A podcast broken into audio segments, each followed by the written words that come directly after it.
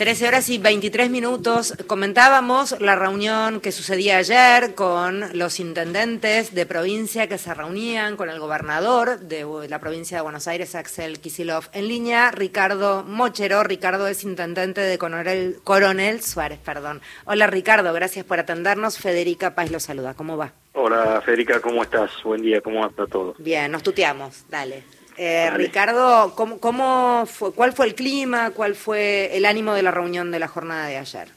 Bueno, ayer, este, por suerte, estábamos prácticamente los 84 intendentes de, Unión por la Patria, eh, nos reunimos con el gobernador.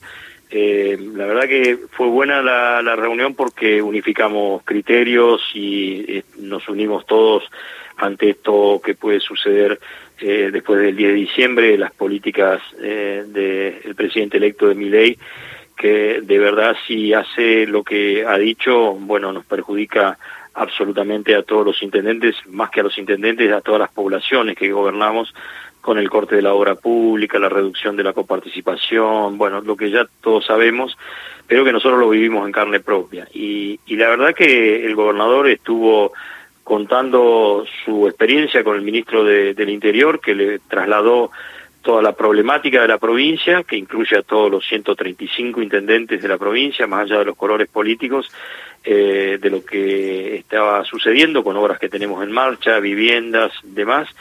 Y la respuesta de Guillermo Franco, próximo ministro del Interior, por lo menos hasta hoy, eh, fue negativa, o sea, no, no, no sabe nada, no sabe cuáles son las medidas que se van a tomar, eh, no le pudo adelantar nada porque todavía no se reunieron, no se tomaron medidas, no se dice si verdaderamente se va a cortar la obra pública o no, o sea, eh, fue como hablar contra, contra alguien que no, no, con alguien que no, no tiene todavía las directivas ni las cosas claras de lo que va a suceder, por lo tanto, eh, a nosotros nos deja en una posición bastante incómoda para los vecinos, ¿no? Porque cuando nos, nos siguen preguntando a ver si la obra va a continuar, nosotros no podemos asegurarle nada y son en Suárez, por ejemplo, alrededor de mil y pico de millones que se están ejecutando en obra pública de la nación.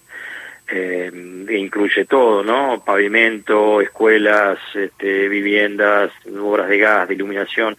Eh, por eso digo yo que creo que hay que esperar hasta después del 10 de diciembre, ver si lo que dice se hace efectivo o no. Yo creo que no va a poder lograrlo porque se perjudica a la población de, de todo el país, ¿no? De que está recibiendo, porque Gabriel Catopodis, como ministro de Infraestructura de la Nación, repartió obras en todo el país, en todas las provincias, en todos los con todas las intendencias. Entonces, es muy difícil de la noche a la mañana decir que, que se corta, ¿no? Y esto de que no hay plata es una mentira, porque, a ver, eh, todavía no saben, todavía no se metieron en el presupuesto, por lo tanto no saben si hay plata o no hay plata. Que va a ser difícil, que va a haber que ajustar, sí, está, estamos todos de acuerdo, pero decir ya que se va a cortar la obra pública y dejar todo en banda, me parece que no lo va a poder lograr tampoco, porque los legisladores dependen de nosotros los intendentes, de los dos colores políticos, y tampoco se le va a votar nada en nación ni en provincia si no, si no este, cumple con los intendentes, ¿no? Me parece que va a haber una, una resistencia importante. Pero bueno, hoy por hoy las directivas eh, que, que por lo menos las tenemos nosotros, los intendentes, es esperar hasta ver qué es lo que va a pasar, pero ya empezar a hacer ajustes necesarios por lo que pueda suceder. Intendente, ¿cómo va? Mario Giorgi soy, ¿cómo anda? ¿Qué tal, Mario? ¿Cómo estás? Bien, eh, yo lo que veo que hay una enorme improvisación aquí, que el programa que originalmente presentó en la campaña al presidente electo se está distorsionando, más allá del cambio de nombres, uno no tiene ni siquiera la certeza de que haya interlocutores válidos todavía en función de esto. Eh, hoy los gobernadores eh, del peronismo se encuentran acá en Buenos Aires también con el mismo tema, coparticipación, no parar la obra pública y este, mm, resolver el, el acuerdo que tenían con Massa de reemplazar el impuesto a las ganancias y la devolución del IVA. En el caso de en el caso de Coronel Suárez, ¿hay este recursos como para hacer frente a aguinaldo y salario de los trabajadores? Sí, en ese, en ese aspecto sí, porque hemos hecho eh, ya, incluso durante la campaña, hemos hecho eh, muchos ahorros, hemos, este, en estos momentos se ha cortado, hicimos un decreto, congelamiento de vacantes, eliminación de horas extras, bonificaciones, estamos achicando subsecretaría, algunos funcionarios hemos pedido que den un paso al costado porque debemos reducir, así que nosotros estamos garantizando el pago de sueldos y aguinaldos, seguramente se pagaba el aguinaldo de una vez a mitad de diciembre, ahora lo haremos en dos veces, pero siempre lo vamos a hacer durante el mes de diciembre. Eh, la problemática no pasa por ahí, la problemática pasa por el futuro, ¿no? Lo que va a ser el año que viene, por ejemplo, con todo lo que está en marcha no se puede cortar. Eh, nosotros tenemos otra problemática distinta a muchos municipios. Eh, ya sufrimos en el 2016 el macrismo cuando la fábrica nuestra, que ustedes deben conocer, es ex-GATIC, eh, claro. las zapatillas, teníamos en el 2015 4.000 empleados, eh, vino la presidenta a inaugurar el empleado número 4.000 y resulta que después en la era del macrismo despidieron 200 por semana por las importaciones.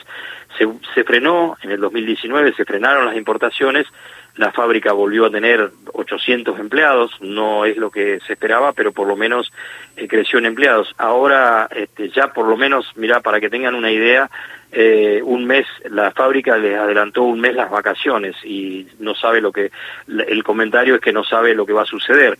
Quiere decir que la, lo que han anunciado ya eh, de libertad en las importaciones, o sea que van a volver a entrar zapatillas de India, de todos lados, de Indonesia, a dos pesos, eh, elimina nuestra fábrica también. Imagínate con 43.000 habitantes que volvamos a tener esta debacle de, desocupación de 800 empleados de una fábrica sola. Eh, bueno, por eso digo que yo no sé si puede cumplir con todo lo que está diciendo, pero si lo cumple eh, va a detonar el país en, en 30 días, ¿no? Cosa que esperamos que no. Claro, y desde el punto de vista político, eh, ¿cuál es la, sensación de los 84 intendentes? ¿Hay un alineamiento con la gestión del gobernador de la provincia y sostener ideas comunes este, frente a esta realidad que puede venir tan dura? Sí, sí, claro. Nosotros ya hemos este, consensuado, todos los intendentes, apoyamos para nosotros el único líder político es Axel Kisilov, se lo merece, lo, se lo ha ganado, ha trabajado con los 135 municipios independientemente del color político y eso todo el mundo se lo agradece y para nosotros que éramos 60 intendentes, ahora de Unión por la Patria somos 84, eh, le hemos dado el, el respaldo total y absoluto eh, porque es el único que ha demostrado coherencia y ha demostrado con hechos eh, lo que se puede hacer por la provincia y cómo se puede mejorar. Así que estamos todos alineados atrás del gobernador, esto va a continuar así, eh, vamos a tener reuniones periódicas, todos los intendentes de distintas secciones y además yo este, insisto en que también tenemos que sumar a la oposición en esto de reclamar por la coparticipación y por las obras, ¿no? porque las logramos gracias al gobernador eh, para todos los intendentes por igual. No hubo más ni menos obras para uno por el color político para otro. Por lo tanto, yo creo que el resto de los intendentes se va a tener que alinear también atrás de una postura de que no se achique la coparticipación y que no se paralice la obra pública.